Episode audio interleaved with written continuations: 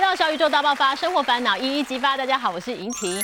知道吗？国健署的最新调查，台湾国人的脂肪肝盛行率是百分之三十三点三。用白话文解释给大家听，就是每三个人里面就有一个有脂肪肝。你说脂肪肝有什么关系呢？如果你放任脂肪肝不管，就是代表身体持续不断在发炎，有可能会演变成肝硬化，甚至是肝癌哦。所以今天我们的重点呢，非常的简单，而且明了，而且一定要带大家一起克服，是我们怎么样来保肝，甚至呢，如果你已经有脂肪肝，我们来逆转脂肪肝。我们从内而外做起，从吃的开始，还有身体力行，简单你我都做得到，运动一起来改善。欢迎今天加入我们两位达人好朋友，首先欢迎养生达人陈月清月清姐。嗨，主持人好，各位观众朋友大家好。啊，月清姐一直教我们时时刻刻为养生。哎，月清姐的书我有时候也时时刻刻翻开来看，不知道自己要做什么，就随便翻到哪一页就照着做就好了。我觉得就是每个星期啊，你可以选定一项，然后呢持续的做一个星期，养成一个好习惯。那么一年呢，你就可以养成五十个好习惯，很快你就会发现自己焕然一新啊！而且都是做得到的，对，都很简单，所以叫为养生。对，然后还有今天很重要的，就是很多人说我要运动，但我懒，但我真的好累。但是其实运动真的不要很累，所以欢迎我们今天提示年人的训练教练，我们徐东义老师。嗨，各位观众，大家好。好，老师要带我们做的是核心逆龄的节拍超慢跑，节拍超慢跑听起来。不是那种懂字懂字的路线，是那种优雅的那种节拍。用节拍器来带你运动，然后也可以追剧，就可以瘦身。真的假的？真的，而且你追剧，你就会比较不会忘记那个运动的不舒服感。那你可以边追剧呢，也可以看球赛，现在 NBA 的总冠军赛。哦。所以你的运动时间会慢慢拉长，那效果会越来越好。不过我们要讲到今天，我们如果一开始讲这么多国人竟然都有脂肪肝的困扰，而且他可能觉得啊不痛不痒没关系放着，其实身体都在发炎。那我知道舒淇先生因为之前有肝癌，在跟之前他也是有脂肪肝，对不对？对，他是民国八十年五月的时候去做第一次健康检查。发现肝脏上有一个很大的肿瘤，那在回想，他就回想起来，其实，在四年，也就是呃七十六年的时候，那他也曾经去做过一次检查。当时呢，医生发现他有脂肪肝，不过当时医生跟他说：“哎呀，全国在每四个人就有一个人有脂肪肝。”嗯，所以他就想说：“哦，那大概没有什么影响。”所以呃，他也没有采取一些积极的方法来这个减缓或者逆转他的脂肪肝。所以呢，呃，就烟照抽，酒照喝啊，日子照过，大鱼大肉还是跟以前一样吃。结果大概也因此呢，到民国八十年，那就变呃就变成了这个呃肝癌。脂肪肝会导致慢性肝发炎，那慢性肝发炎就会导致于纤维肝的纤维化，乃至于肝硬化，或者是呃那个肝癌。那舒淇因为她先天就有 B 型肝炎。呃，B 型 B 肝带源，嗯，B 肝带源，其实 B 肝带源是终身相随的，对，所以呃，或者你一出生就从母亲身上感染，那他就是一辈子陪伴着你，那很少人能够呃完全的逆转，但是我先生呢，就是在二零一八年的时候啊，就是呃，他是。就民国八十年切除了那个脂肪肝，切除了切除了三分之一的肝脏，当然就把那个肝肿瘤也切除了。那从那时候我们就开始要这个保呃，就是怎么讲，开始我们的抗癌之路。那呃，当时我们面临的挑战很大，因为每这个就是两年有百分之五十的复发几率，啊，五年呢不到百分之十五的存活率，所以在当时呢，我就积极的研发用食物来。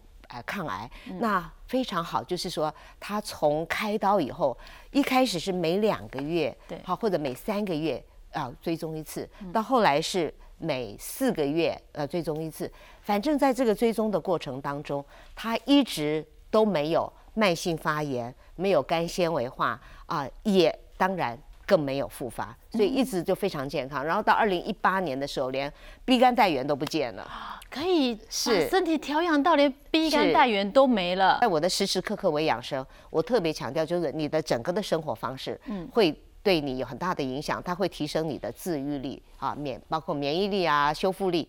所以我相信你一个好的生活方式，当然饮食在很重要的一部分，还有睡眠等等都会改进的。对，太开心了。接下来陈姐带我们手把手教我们怎么样打出一杯非常好喝的精力汤。这就是我家最经典的保肝综合精力汤。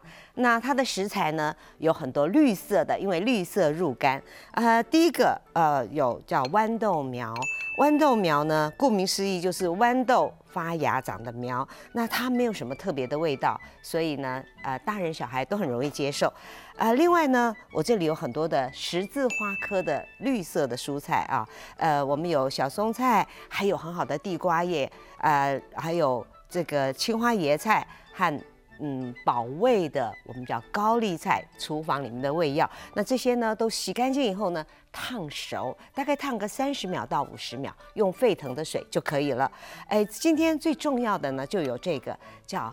呃，三日苗，什么三日苗呢？它是青花椰菜的幼苗，是青花芽苗。那经过呃美国霍普金斯大学的研究呢，大概发芽到三天是它营养量最高，也就是萝卜硫素含量最高的时候。这时候采收下来呢，呃，我们能够吸收到最多的萝卜硫素。这里呢，哎，就是三日苗。那这个是经过日本呢他们特选的种子培育而成的，当年。我在喝这个精力汤的时候是没有的，这是最近才研发成功，那我觉得非常棒，所以介绍给大家。还有这里呢，啊，就是我最喜欢的凤梨。那凤梨呢？它对我们的肝非常的好，因为它自己饱含消化酵素，可以代谢掉我们身体里面很多的呃这个脂肪啦，这些协助这些的代谢啊，脂肪蛋白质的代谢。然后这里呢，锌是要留着的，因为它的锌呢是凤梨酵素最多的地方。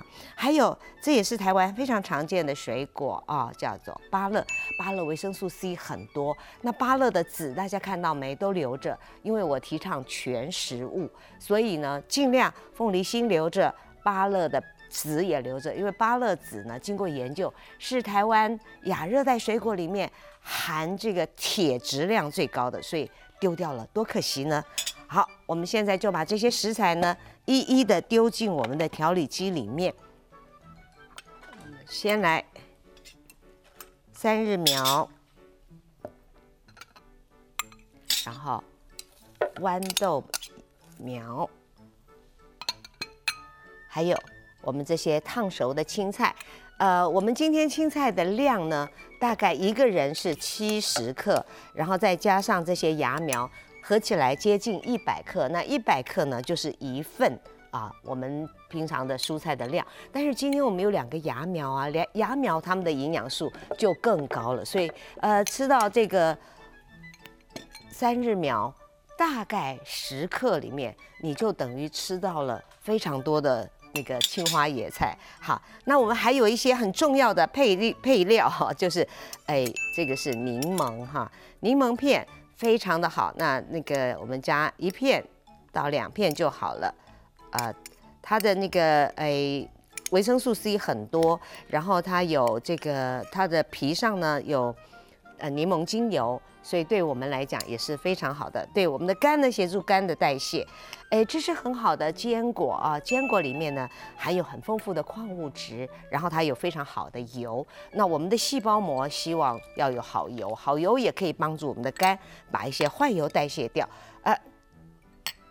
呃，我们很需要蛋白质，所以这里面呢，因为今天是四人份，所以我加了四匙的大豆生态。那大豆生态就是非常容易吸消化吸收的蛋白质。那这个呢是啊，大家都知道最近很很流行的啊，就是嗯姜黄，因为姜黄呢它的抗发炎能力也是非常的好。那我们这里呢加了，呃一个人大概是四分之一匙就够了。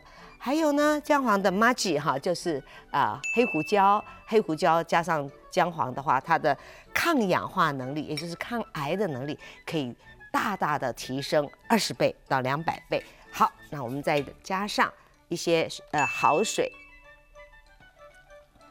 好水的量呢，啊一个人大概一百克到呃一百 CC 到一百五十 CC，看我们需要的浓稠度。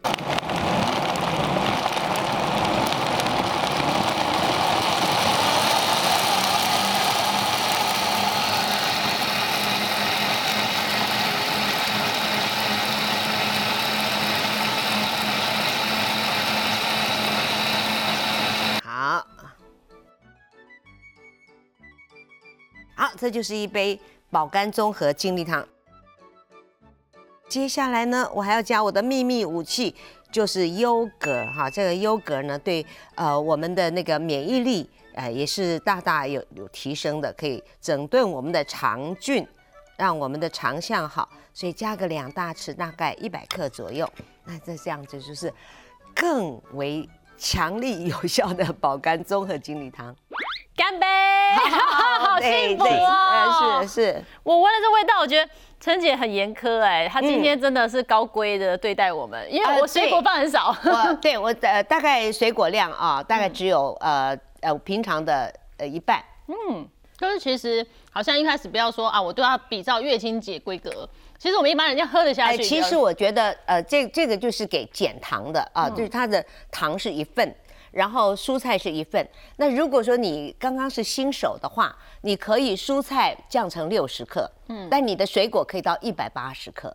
哦啊，对，所以水果量多一点。那我今天呢是蔬菜量一百克，嗯，然后水果量呢一百二十克，所以是蔬菜一份，水果一份。哦，然后那个呃坚果一份，呃蛋白质一份。如果呃，你真的要逆转脂肪肝，你真的可以水果少一点，嗯啊。那我先生呢，是因为在这个过程当中，他的脂肪肝就完全没有了。那时候怎么会想要调配出这样子的一个精力汤？当时刚刚手术完，我就问我的医师，就说啊，回去怎么帮我先生调养？这很重要，对不对？对呀。所以我说有呃，可以吃什么保健品吗？他说。保健品一律不准吃啊，因为他说，呃，这个所有的药物呢，或者是保健品都是经过肝代谢，所以呢都不准吃。他说，嗯。你甚至吃感冒药都要问我可不可以吃，好严格啊！因为肝要代谢嘛，都是靠肝代谢。然后我就问他说：“那可以呃吃维他命吗？”他说：“维他命也不准吃。”我说：“为什么？”他说：“因为维他命里面呢，只有很少的维他命，大部分也是赋形剂，也是人工添加物，所以就是不能用任何的添人工添加物去伤害你的肝。”那。想来想去就只有食物了。除了精力汤之外，其实饮食上面陈姐也是煞费苦心的，做了很多功课。对，所以平常饮食也要注意哦。如果针对保肝的话呢，饮食要怎么样？第一个就是呃，就是我刚刚讲过，呃，就吃食物不要吃食品。也就是说，我们吃农场出来的东西，不要吃工厂出来的东西，因为呃，不能让任何的人工添加物来伤害我们的肝。所以泡面尽量吃天然新鲜的食物。对我们家从来没有泡面，很多人拜拜都会买很多泡面，很少罐头，不吃人就是含有人工添加物的。就后面一看，有好几个我们不认识的那些东西都不吃。罐头也不碰的。呃，罐头尽量少。嗯啊，比较比较没有害的那种可以了，但是我们尽量少吃，都是吃。天然新鲜的食物，尤其那两年，对不对？前五年一定要严格遵守。嗯，那我觉得脂肪肝，呃，用这样的方法也非常好。所以第一个吃天然新鲜的食物，第二个我们中医说绿色入肝嘛，对，所以绿色的蔬菜呢，也是地表最健康的蔬菜。所以我就经常呢，就是用啊吃绿色蔬菜，但五颜六色都非常好。但是他们说绿色可以包含五颜六色，如果你懒得吃青菜，你至少要吃绿色的青菜。啊，第三个就是我们把那个白米改成全谷类，就我提倡全食物，因为呃全谷类里面有很丰富的维生素 B 群，还有很多的膳食纤维啊，所以它呢能够让我们很有饱足感。所以你你现在流行减糖嘛，你不用减白米饭，你改成糙米饭，你一定减糖，因为你吃不了那么多，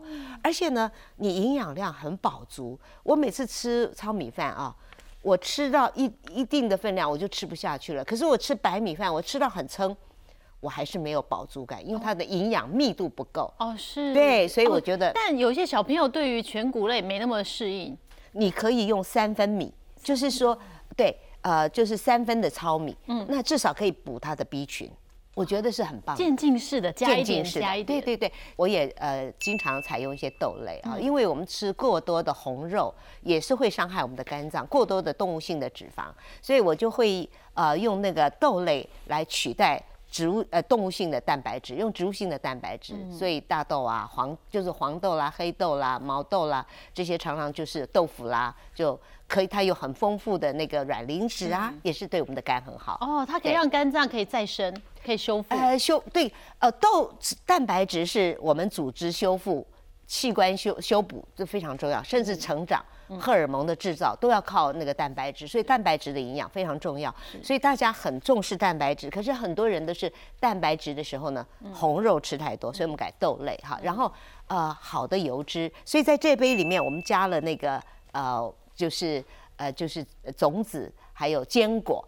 啊，对对对，种子和坚果都是好油，然后还有很丰富的矿物质。嗯，另外最重要的就是，啊，肝不好的人千万别吃炸的，炸、煎、烤这些东西呢，啊，它都是非常。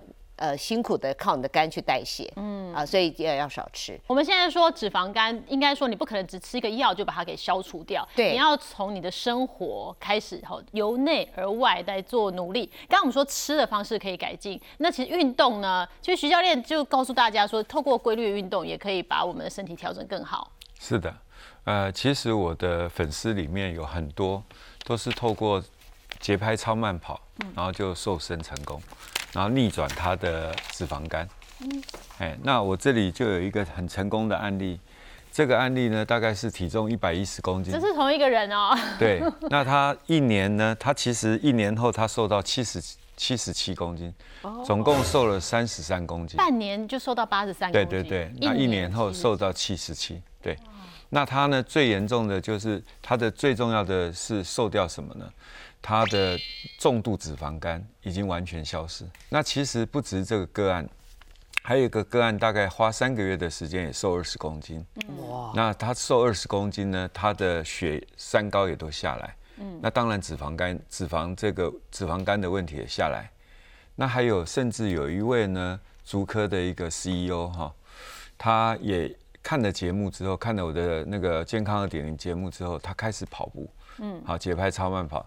他一年以后，他的内脏脂肪从十七降到七，嗯，降半嘞。对对，内脏脂肪其实是很难降、很难降的。对对对，我觉得运动加饮食是非常重要的。对，就是我刚刚说由内而外，身体力行，真的是这样，而且就是做得到。接下来徐教练带带我们手把手，到底要怎么做？我们一起来体验看看。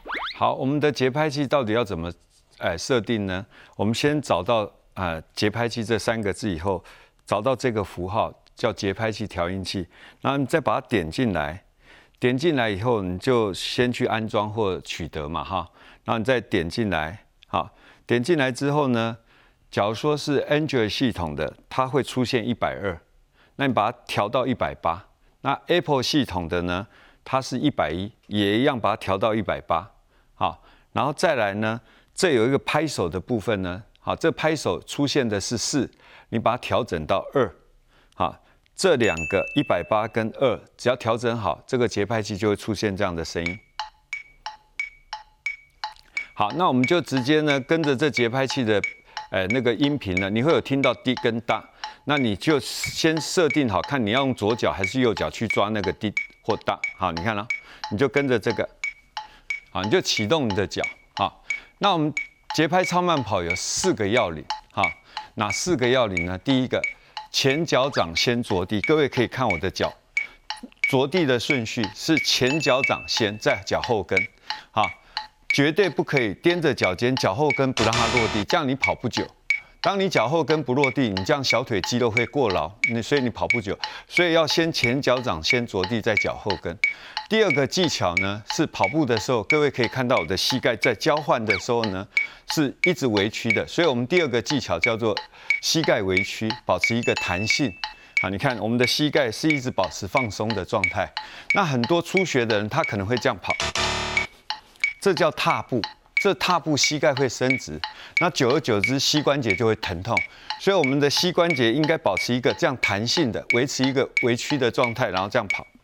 好，这样子的话就不会伤到你的膝盖。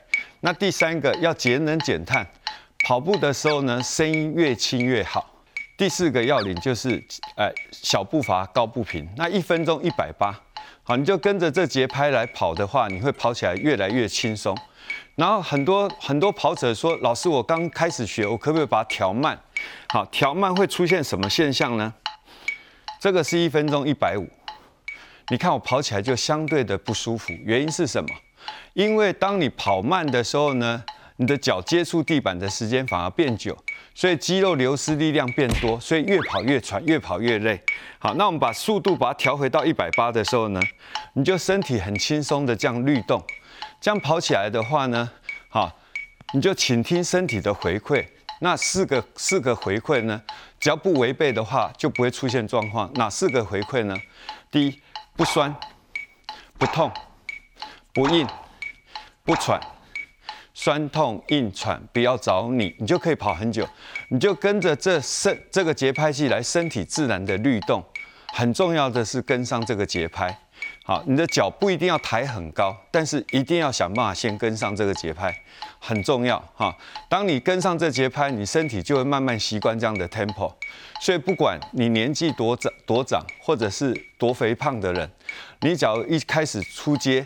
你绝对不要设定一百五或者一百六，你自己觉得这样跑会很好，但实际上跑久以后呢，反而容易受伤。真的没有很难呢，我要先自首。我上个月真的就是告诉自己要运动，所以我就跑步机用用力跑，通体舒畅。第二天两只膝盖都肿胀，痛得要命。所以我如果用这种节拍超慢跑的话，我根本都不用受那个罪。因为其实节拍超慢跑的好处很多了，嗯，那它没有时间限制，然后呢没有地点的限制。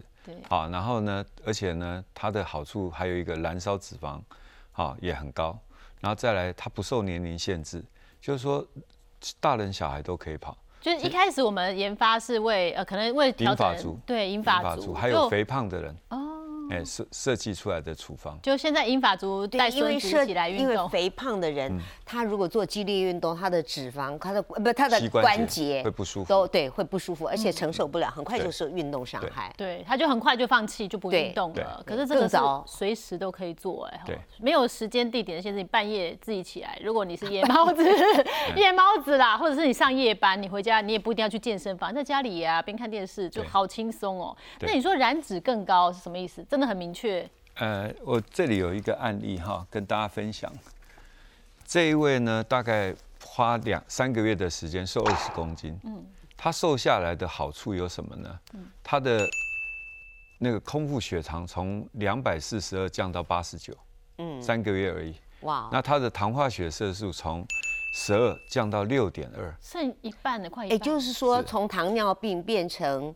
呃，已经已经六没有糖尿病，不过我们平常是五点多了，五点七以下，五点七对，啊，然后他六点一就是算还好。他的另外一个就是他的呃总胆固醇两百三十四降到一百零八，所以他的脂肪肝也应该也跟着下来。为什么呢？因为你的。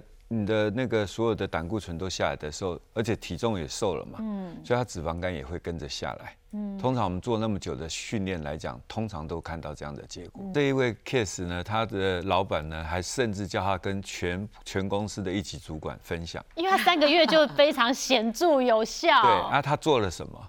那他其实呢，他就是每天早上起床，他就三十分钟的原地节拍超慢跑。哦，中餐晚餐之后各三十分钟。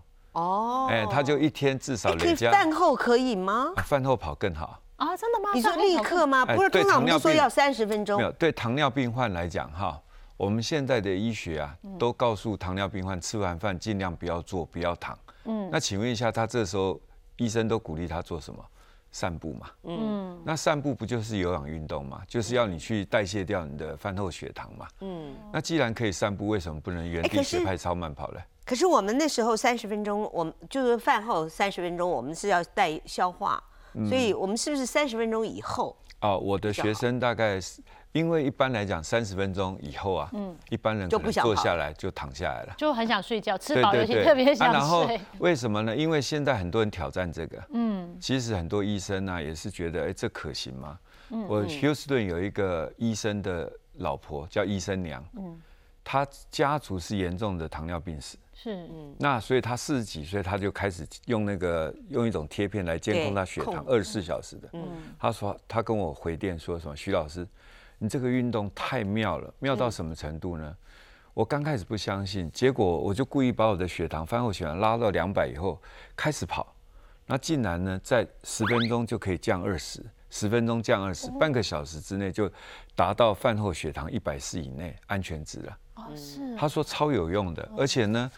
其实饭后跑的话，其实我们一般人担心的说会担心胃下垂啦，消化不对，消化良不良啊，不会不会不会有这一些问题啊，反而因为我的长者很多有糖尿病的，我都鼓励他饭后立刻跑。为什么？因为你告诉长者说休息半个小时一个小时，这时候他可能已经毫无战斗力了。动机全跑去睡午觉了。对对啊，你假如说立刻跑，他执行完这个工作，他的血糖饭后血糖稳定，效果会更好。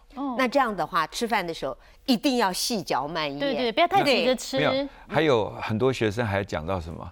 教练，因为我要运动嘛，嗯，所以我那一餐饭，每一餐饭我就大概吃六分饱、七分饱，其实反而对他健康更有帮助，哦因为我们现在人都过食啊。对对对，就过食吃太饱，反而造成你的负担更重所。以他为了运动就少吃一点。对对对对对，嗯，所以就是说，呃，如果你知道你要积极的做这样的运动的话，你是第一个就调整你的饭量，对第二个一呃，可能就是吃完饭之后稍微休息个两三分钟啦，缓一上下个，厕对所然后，再开上个厕所，对不对，就是一个合理的休息。或者一开始不要跑那么快呢？呃，就是用节拍器轻松的律动就好。哦，哎，其实这样律动其实对你身体会有很大帮助。那我们刚刚讲到的是吃，然后运动很重要。其实你知道，睡眠也非常非常重要，对不对？是一定要睡好才会。因为我们都讲说要呃那个保肝就要早睡，因为肝的时间是，比如说呃胆啊是在十一点。啊，到一点，然后一点到三点是你的肝，所以这个时间你一定要睡觉。那我跟我先生呢都是夜猫子，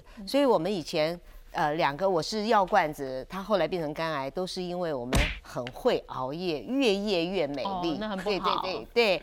然后自从他肝癌开刀以后，我们就痛改前非，所以就提早到十点钟睡觉。好难改哦，你们还在媒体那时候，呃，对，可是那时候，如果你有一个严重的肝癌，然后他两年复发率百分之五十，我想你就会比较愿意去早睡。而且你去早睡以后，你发现十点十点半睡，你第二天精神非常的好。嗯，啊，所以这种我就说，所谓伪养生就是这样，你只要改变，然后它就会带来一个很好的效果，你就会养成。嗯，可是我们后来为什么被破坏掉呢？就是我先生后来又进了政府。嗯，那进了政府以后呢，十点十点半睡觉是不可能的，啊尤其是他在新闻局长任内的话，哦，工作非常多，他一一个星期大概只有半天休息的时间。哇那我呃到了晚上还有很多媒体朋友打的电话，所以呢，呃，他的大概，但是他有跟媒体朋友说，我最晚十二点半，嗯啊，十二点半我一定要睡觉了。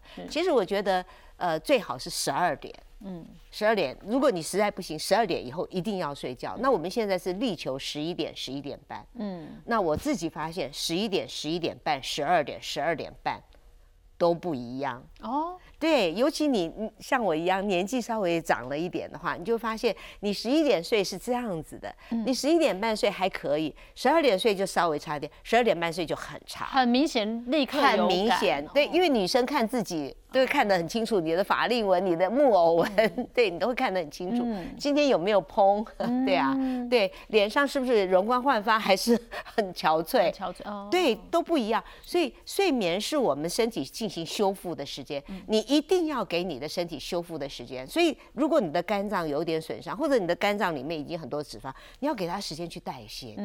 如果你那个时间还在操它，那当然他就会很疲劳嘛。所以他们说爆肝，对啊，你但因为他没有足够的休息。肝不好的人就尽量十点左右就去睡了，不要拖太晚了哦，对是一个方向。对，就十一点的时候就已经在床上了。对，那徐教练，你有特别要求睡眠吗？那如果我哦超慢跑，是不是也可以改善我睡眠的品质？呃，其实睡眠很重要。人只要睡眠不好的时候，我们身体出现判断力跟专注力变差，行政效能也会变不好嘛。对，所以在你工作上也会危险。嗯那再来就是什么？